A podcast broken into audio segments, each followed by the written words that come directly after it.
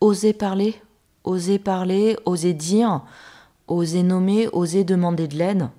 Euh, on s'en sort pas tout seul. J'étais furax. Il me paraît impossible de traverser cette vie sans y voir le J'ai désespoir. pris du déroxate pour la dépression. Le, la, la vie est quand même tellement... euh, euh, J'ai pris du Valium. Les médicaments donnent une sorte d'équilibre. Je pense que, sérieusement, que je suis conne. apathique, agnosique aphasique. Il n'en est pas moins certain que je suis conne. Les gens disent, mais il est fou, quoi. C'est un psychopathe qui est devenu cinglé. On, on pense, on dort, on sue, euh, on pisse du capitalisme à, à- à longueur de, de temps et de journée. Une, une mini-communauté de deux pour l'instant, oui. Ça se guérit pas, enfin moi je dirais ça, mais ça se soigne bien sûr. Bienvenue dans Les Garde-Fous, une émission qui part à la recherche de la folie d'aujourd'hui, en rencontrant des fous ordinaires et extraordinaires, et qui est écoutée aussi par toi, qui peut-être est fou, à ta manière.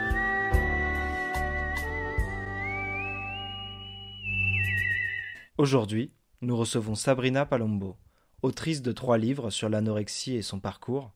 Elle vous raconte comment elle a été touchée par les troubles alimentaires dans son adolescence.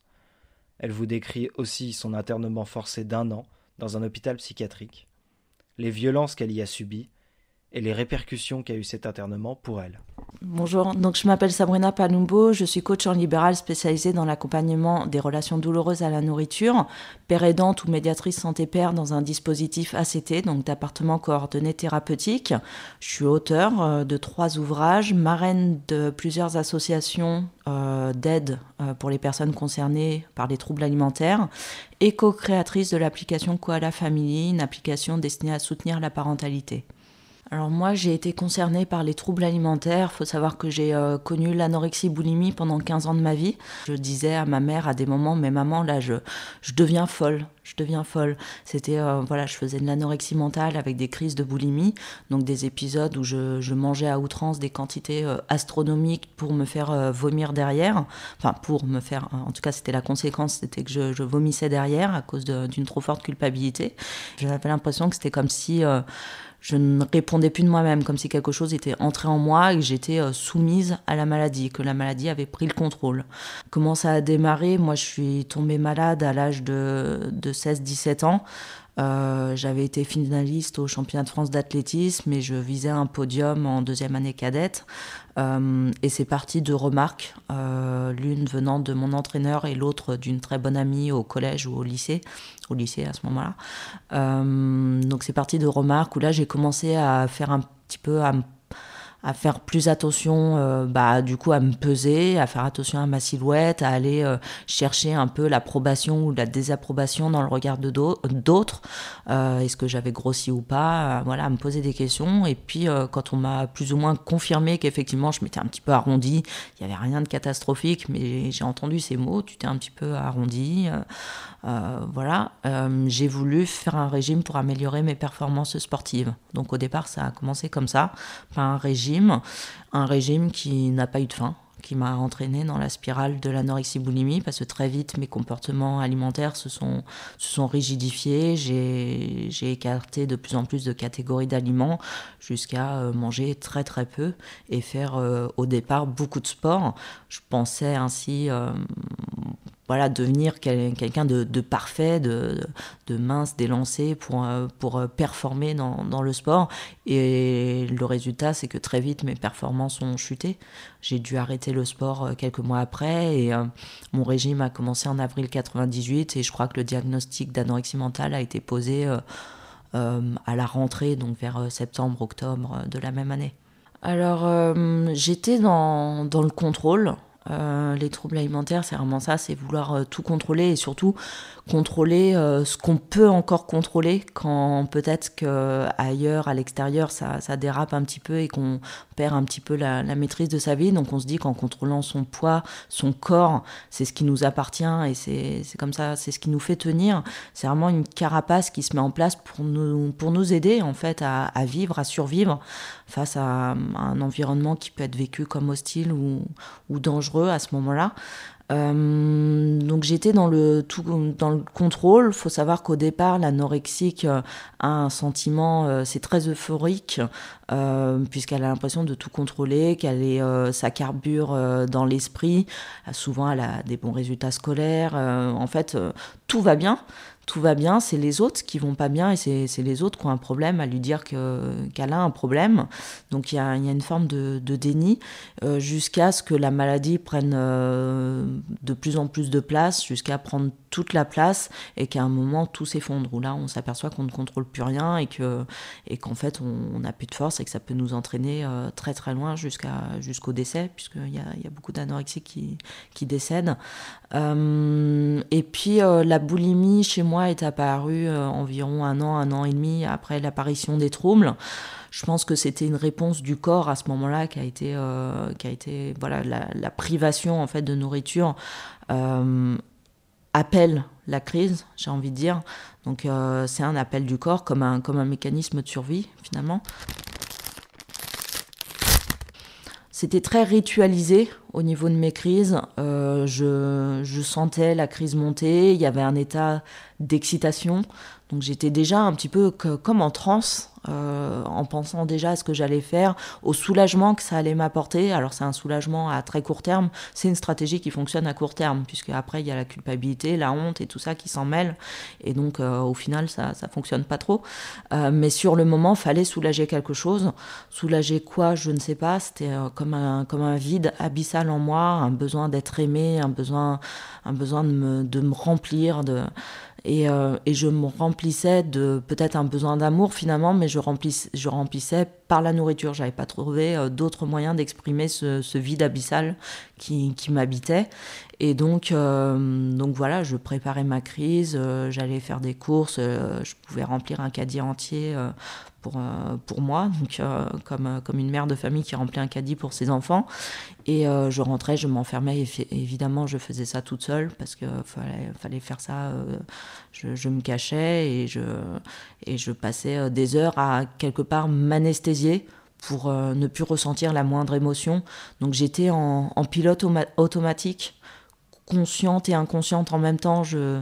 C'est surtout dans l'après-coup après la crise que je prenais conscience de vraiment de ce que j'avais fait en voyant bah, par exemple les paquets de gâteaux euh, déchirés, tout ce qu'il fallait nettoyer parce qu'il y a effectivement tout le rituel qui consiste à, à effacer euh, toute trace de, de ce qu'on a fait. Euh, et puis et puis je me rappelle de de tonnes de liquide que je prenais. Pour, euh, mais j'ai pas envie de donner trop de détails parce que ça pourrait peut-être donner des idées à, des personnes. Donc chacun son truc, mais en tout cas, faut savoir que voilà, dans, dans, la boulimie, il y a un comportement compensatoire derrière. Donc certains euh, vont opter pour euh, les vomissements, d'autres les laxatifs, d'autres le sport à outrance et d'autres les trois combinés.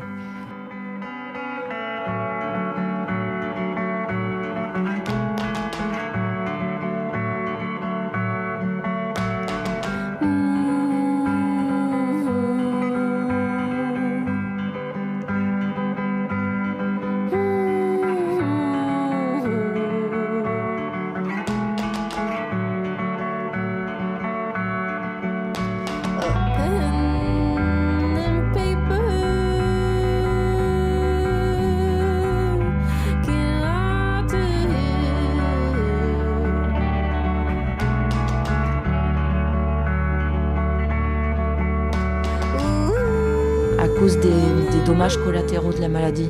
J'ai perdu tous mes amis. Euh, je les ai revus des années après où je leur ai fait euh, un petit peu le reproche, vous m'avez euh, laissé tomber. En plus, ils m'ont laissé tomber au moment où j'avais peut-être le plus besoin d'eux. Et là, ils m'ont dit des mots que je trouve très justes dans l'après-coup, qui m'ont dit non, c'est pas nous, c'est toi qui t'es coupé de nous. Et effectivement, la maladie fait qu'on se replie sur soi, qu'on devient quelqu'un avec des, bizarreries, un comportement qui est étrange, les gens euh, ne s'expliquent pas trop, et ils se trouvent un petit peu euh, démunis à aider. Donc déjà, j'ai senti que je, je perdais pied quand effectivement je me suis retrouvée bah, toute seule avec ce problème dont, dont je savais pas quoi faire, quand j'en voyais pas le bout. J'ai eu une première hospitalisation à l'âge, euh, j'avais une vingtaine d'années, qui n'a pas porté ses fruits. J'ai été hospitalisée en service spécialisé et j'ai pas adhéré à la démarche de soins, au protocole où c'est un petit peu la carotte et le si tu, si tu reprends tant de kilos, tu as le droit à ça. Et, et qu'on sort de là sans vraiment d'orientation, mais toujours avec ce fonctionnement qui on se rend bien compte qu'on se détruit à petit feu.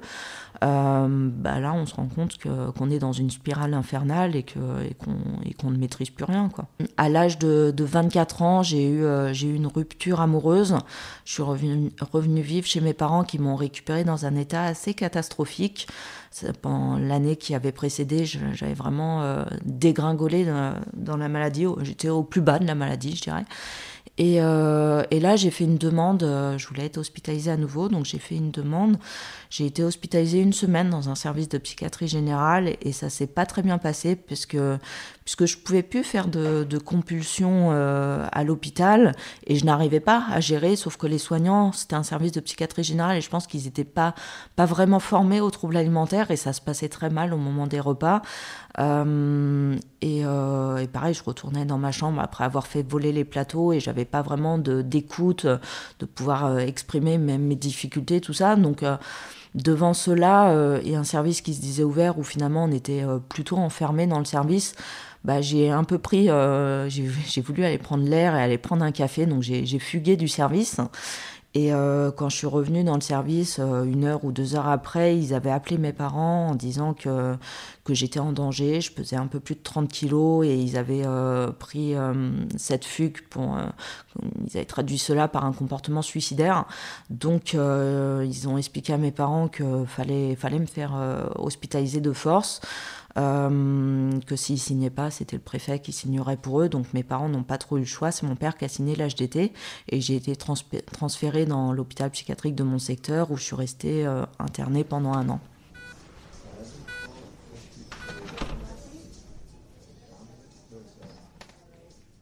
Donc euh, il y a eu beaucoup de beaucoup d'errance thérapeutique dans mon parcours pour euh, le résultat, c'est que je me suis retrouvée enfermée et que je pense qu'une euh, qu'une personne anorexique n'a rien à faire enfermée dans une pièce de quelques mètres carrés avec euh, des barreaux au lit, les toilettes fermées à clé, un pot de chambre dans la chambre, pas de livre, pas de télé et parfois contentionnée parce qu'au départ je voulais pas de la sonde et que un jour elle est même tombée toute seule et qu'on m'a accusé de l'avoir arrachée donc on m'a contentionnée à ce moment-là. Alors c'est la sonde nasogastrique, c'est euh, une sonde qu'on vous met, euh, qui passe par le nez et qui descend juste dans l'osophage euh, jusqu'à l'estomac et qui vous, c'est du gavage en fait. On vous, met une poche avec tout ce qu'il faut en termes de vitamines, de minéraux pour éviter bah, la dénutrition. Il faut savoir qu'à mon entrée à l'hôpital en juillet 2006, je pesais un peu plus de 30 kilos. Et puis, euh, au cours du premier été, le poids a continué à dégringoler parce que je continuais à faire des crises au sein même de l'hôpital. Mais euh, pourquoi il a continué à dégringoler? J'ai envie de dire que dans cet environnement austère euh, où j'ai réalisé que j'étais enfermée chez les fous, là, pour le coup, et je, ne comprenais pas, en fait, pourquoi on m'avait enfermée. Et j'ai envie de dire que dans cet environnement-là, rien ne pouvait me, réanimer psychiquement. C'était plutôt, euh, euh, je ne pouvais que, m'enfoncer. Donc à un moment, ils n'ont pas eu le choix devant le poids qui, descendait encore. Euh, c'est un médecin remplaçant qui a, prononcé ces mots, pyjama, isolement. Et à partir de là, j'ai connu l'isolement et ce que je viens de raconter. Et pour moi, la sonde, oui, ça a été euh, violent puisqu'ils ont débarqué à 4 ou 5 dans la chambre pour me l'enfoncer de force dans, dans le nez. Euh, je crois que je, je, relate cette scène dans, dans mon premier livre, La m'en éveille, le corps en sursis, où j'explique que ça a été tellement intrusif que c'était presque une scène, euh, c'est un peu fort comme terme, et je suis désolée pour ceux qui ont connu ça, mais c'était presque comme un viol de ma personne, et je me, je me débattais pour, pour pas que voilà, je me suis sentie en tout cas humiliée et euh, oui, profondément humiliée après ça. Mais j'ai envie de dire que voilà, dans d'autres cas où les hospitalisations se passent bien et sont consenties et où la personne sait pourquoi elle est là et pourquoi elle veut mettre toutes les chances de son côté pour guérir, la sonde peut même être demandée. Il y a des patientes pour qui euh, c'est un, c'est un, j'ai envie de dire un, un compromis euh, avant d'être prêtes à remanger solide quand effectivement elles sont descendues tellement bas dans la maladie qu'elles n'arrivent absolument plus à s'alimenter. Donc ça peut être un passage un petit peu comme un, comme un tremplin vers, euh, vers euh, la reprise de l'alimentation plus normale. À aucun moment on m'a informé de mes droits. D'ailleurs, j'avais aucun droit dans, dans, cet endroit. voilà, j'avais plus de papier d'identité, donc même plus d'identité, le pyjama. C'était tellement. en fait, j'avais l'impression de vivre un cauchemar. J'avais l'impression de vivre un cauchemar. la première fois où j'ai revu mes parents, c'était le jour de Noël. Donc, je les avais pas vus depuis le mois de juillet.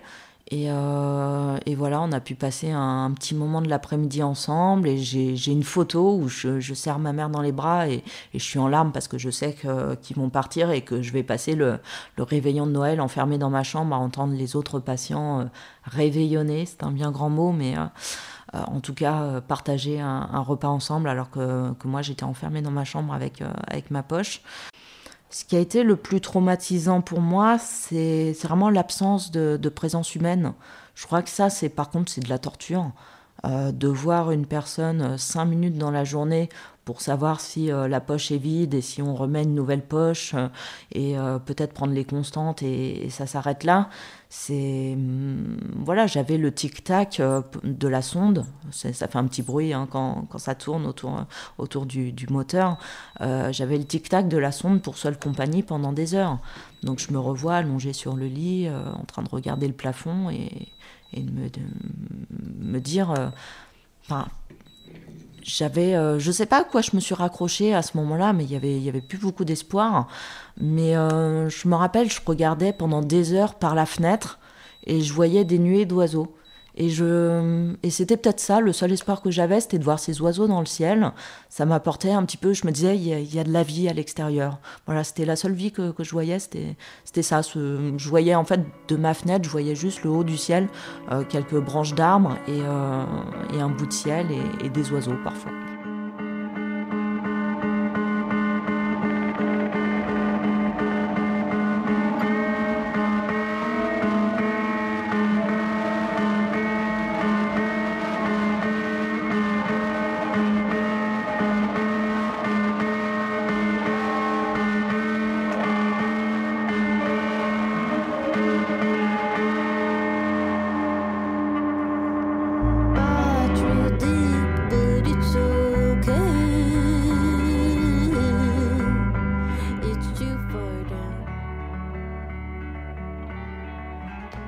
Savoir que j'ai fait un recours contre l'hôpital euh, presque dix ans après.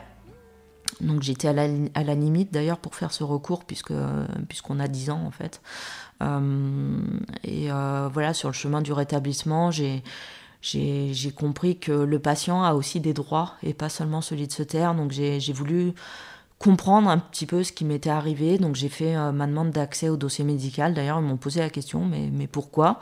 Bah, pourquoi? Parce que j'ai envie de, comprendre euh, ce qui s'est passé, de, de, comprendre pourquoi, pourquoi les soignants agissaient comme ça et, pas autrement, euh, pourquoi tant de, dureté, de, mots aussi qui étaient assez, assez humiliants. Enfin voilà, il y avait. Euh, et puis j'ai fait ce recours puisque j'avais envie d'obtenir une réparation et de me dire quelque part plus jamais ça. J'ai envie que, que ça n'arrive pas à d'autres personnes. Donc j'ai j'ai pas gagné ce procès puisque alors c'était des raisons assez euh, c'était comme quoi c'était à moi d'apporter la charge de la preuve que j'avais pas été en mesure de faire valoir mes droits à l'époque. Alors c'est vrai qu'on n'entend euh, jamais autant un patient que lorsqu'il est attaché à son lit, euh, mais mais en tout cas ça ça a participé à ma démarche de reconstruction et à la résilience. Mon hospitalisation a été un affrontement du début jusqu'à la fin. Euh, ça a été un rapport de force euh, et euh, j'ai compris que dans ce rapport de force, je ne pouvais être que perdante. Donc j'ai fait profil bas, je me suis mise à, à, prendre mes compléments alimentaires, mes goûters, limite à afficher un sourire oui, oui, ça, ça va mieux. Euh, regardez, je mange et, ça va mieux. Euh, oui, oui, j'ai des projets pour l'après, ou je sais plus ce que je, ce que je leur ai baratiné. Je pense qu'ils ont très bien compris hein, que j'étais pas que pas guérie, mais, euh, mais on s'était mis d'accord quand même sur un poids de sortie. Il faut savoir qu'arriver au poids négocié Euh, j'ai quand même dû batailler pour sortir, puisqu'à ce moment-là, ils m'ont dit euh, non, en fait, on attend que tes menstruations reviennent. Il faut savoir que quand on est anorexique, on a souvent une aménorrhée, donc euh, l'arrêt des règles. Et quand je suis sortie, bah, je crois que dès le lendemain, je suis retombée dans mes délires. C'est-à-dire que je savais qu'à peine ressortie, je, je repartirais. C'est la maladie qui je, n'étais pas bien dans ce nouveau corps. J'avais, euh, bon, je suis sortie avec un IMC normal, mais évidemment, après un an de renutrition, sans presque sans marcher. Je faisais quelques balades dans le parc, mais c'était très limité. Donc euh, sans activité physique, sans rien, pour quelqu'un qui avait en plus toujours été athlétique, j'étais j'étais vraiment pas bien dans ce corps-là et, j'ai voulu m'en débarrasser à nouveau. Donc un an après, euh, après être sortie à 48 kilos, un an après, j'en repesais 35. Donc c'est peut-être, euh, puisqu'au plus bas de l'hospitalisation, je suis descendue à 27 kilos, c'est peut-être ces 7 kilos-là qui m'ont sauvé la vie. Mais à quel prix? Parce que, parce que j'ai traîné la maladie de longues années. J'ai mis six ans à refaire confiance au corps médical, à franchir la porte d'un médecin généraliste qui m'a énormément aidé d'ailleurs, je le remercie encore. Euh, voilà, si jamais il m'écoute, il saura que je m'adresse à lui. Il m'a fait comme un, comme un travail de psy d'ailleurs avec moi. Il me prenait en dernière consultation le soir et ça m'arrivait de sortir du cabinet à 22h30 euh, ça a été presque, voilà, j'ai envie de dire presque mon premier psy. Et dans la foulée, bah, j'ai, à, un peu plus de 30 ans, j'ai franchi la porte d'un psychologue. Donc j'ai, entamé une démarche de soins dans la foulée. Au début de mon, vrai rétablissement, j'ai envie de dire, j'avais euh, retrouvé une relation amoureuse stable, un emploi stable qui m'a aussi beaucoup aidé avec des managers bienveillants qui ont pris en compte mes difficultés et, et un emploi qui m'a aidé à me reconstruire. Et sur le chemin du rétablissement, j'ai fondé une association. Euh, donc j'étais pas encore complètement sortie des troubles, il y avait des, petits restes des troubles alimentaires, mais j'avais fait du chemin par rapport à la maladie, donc j'ai eu envie de transmettre des choses. Avec cette association, j'ai mis en place des groupes de parole, j'ai découvert l'entraide entre pairs.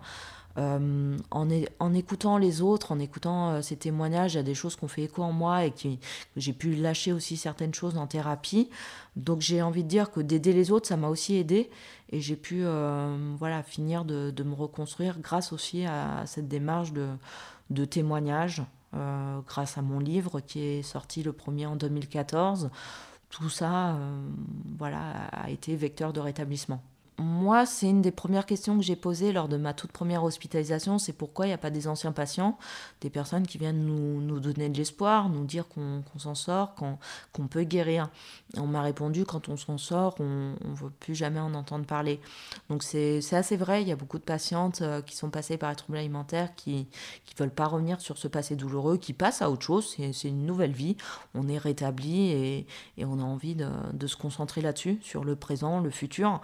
Euh, euh, et puis, euh, il y a d'autres personnes, j'en connais euh, dans mon entourage et je travaille en lien avec des professionnels qui sont passés par la maladie, qui se sont formés et spécialisés dans, l'accompagnement des troubles alimentaires. Moi, c'est vrai que hum, ce vécu, je, je sens qu'il fait du bien aux personnes que j'accompagne, puisqu'elles se sentent euh, peut-être euh, peut-être mieux comprises, parce qu'elles se disent euh, tu es passé par là, donc ça, voilà, quand je te parle de ça, bah, ça te parle. et effectivement, on, c'est, je connais toute la folie d'une crise de compulsion, je connais je connais la difficulté à lâcher la maladie euh, parce que hum, lâcher aussi les bénéfices secondaires, bah, j'ai dû passer par là parce qu'elle m'apportait aussi des choses, la maladie, et qu'à un moment, on se dit, bah, j'ai tellement fonctionné comme ça, ça s'était chronicisé. Comment je peux fonctionner? C'est pas possible, je, ne sais pas fonctionner autrement, donc j'ai dû passer par toutes ces étapes qui peuvent peut-être euh, aider des personnes à traverser les mêmes étapes.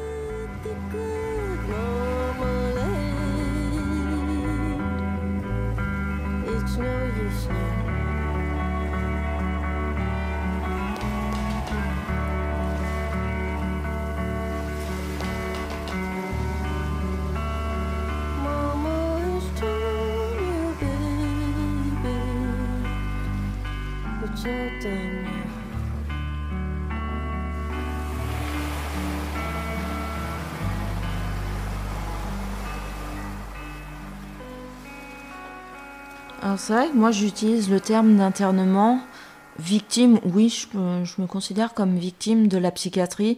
D'autres diront survivant de la psychiatrie. J'utilise pas ce terme. Pourquoi? Parce que, j'ai aussi euh, eu des expériences qui ont fonctionné euh, avec la psychiatrie des expériences positives. Donc je sais qu'une autre psychiatrie est possible. Je pense qu'il ne faut pas faire la politique de l'autruche non plus. Oui, c'est une violence. Euh, oui, l'enfermement euh, laisse des traces. Et je crois que le silence tue aussi. Donc oser dénoncer certaines choses, ça ne veut pas dire tout remettre en question. Et puis garder en tête que, que les traitements et les soins, c'est une partie du rétablissement du rétablissement. Le rétablissement, c'est aussi tout le reste, tout, euh, tout le plaisir qu'on a, toute la vie qu'on remet en dehors, tous les loisirs qu'on a, tout, euh, euh, toutes les relations. C'est c'est tout ça le, le rétablissement, toute l'entraide qu'on peut trouver. C'est voilà, les soins, c'est voilà, une petite partie du rétablissement. Faut, faut rendre à César ce qui appartient à César, mais ça va pas être. Euh, voilà, il y a beaucoup de choses qui se passent en dehors de la psychiatrie. C'est vrai que pour ma part, je parle d'une hospitalisation. On va m'envoyer que c'est, ça date de 2006, donc il y a maintenant euh, près de 15 ans, euh, où je calcule peut-être mal, je, je, suis nulle en maths, mais en tout cas, ça, ça date et que ça se passe plus comme ça. Euh, non, c'est faux. Ça, il y a encore euh, euh, regardé le travail du contrôleur général des lieux de privation et de liberté qui épingle régulièrement des hôpitaux. Il faut savoir pour un hôpital épinglé, il y en a combien qui fonctionnent de la sorte. Donc il y a encore un gros travail à faire avec des, dysfonctionnements. Il y a une hausse des hospitalisations sous contrainte. Donc je trouve qu'il y a quand même une certaine banalisation de ces pratiques. Euh, là, je parle des pratiques dites de dernier recours. Et alors qu'on sait qu'il y a d'autres choses qui marchent. Il faut savoir qu'il y, a, une ligne d'écoute euh, nationale qui existe. Donc euh, voilà, j'ai pas le numéro en tête, mais en, faisant une petite recherche Google, on peut, peut trouver ce numéro.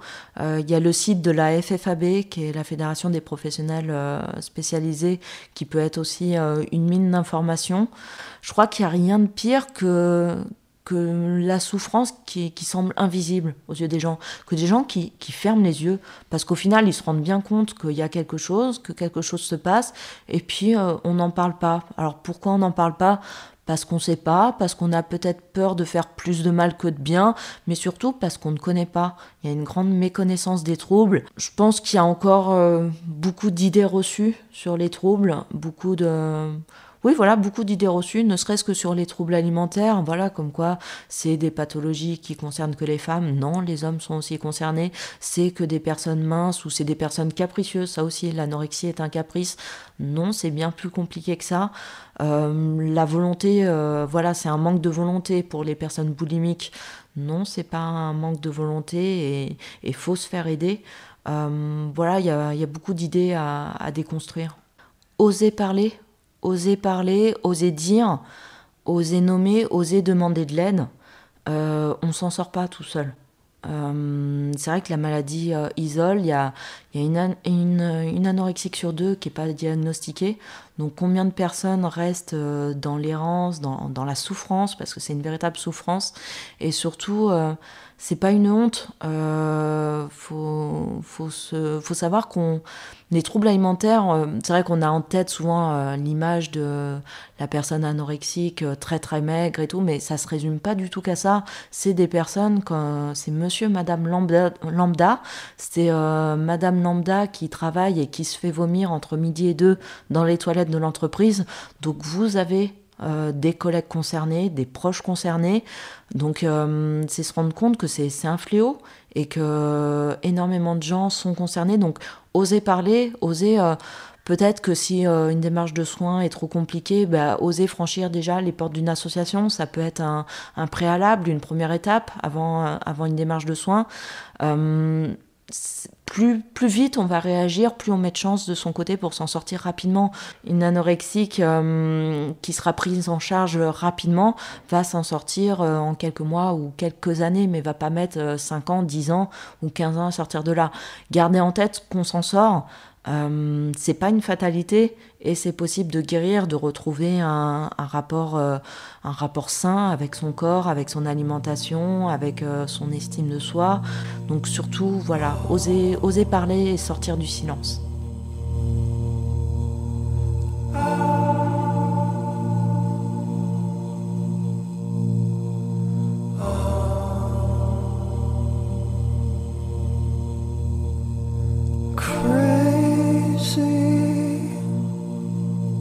I'm fucking crazy. Maybe just maybe I'll make it. Oui, bah une musique qui, qui vient me plonger un peu dans, dans la folie, dans euh, ça serait entre, entre le punk, euh, le punk, le hard rock, la, la oi, euh, ces musiques-là. Ouais, non, je serais sur Molodoy finalement, quoi. C'est, voilà. pour moi, c'est, ça se rapporte à ça.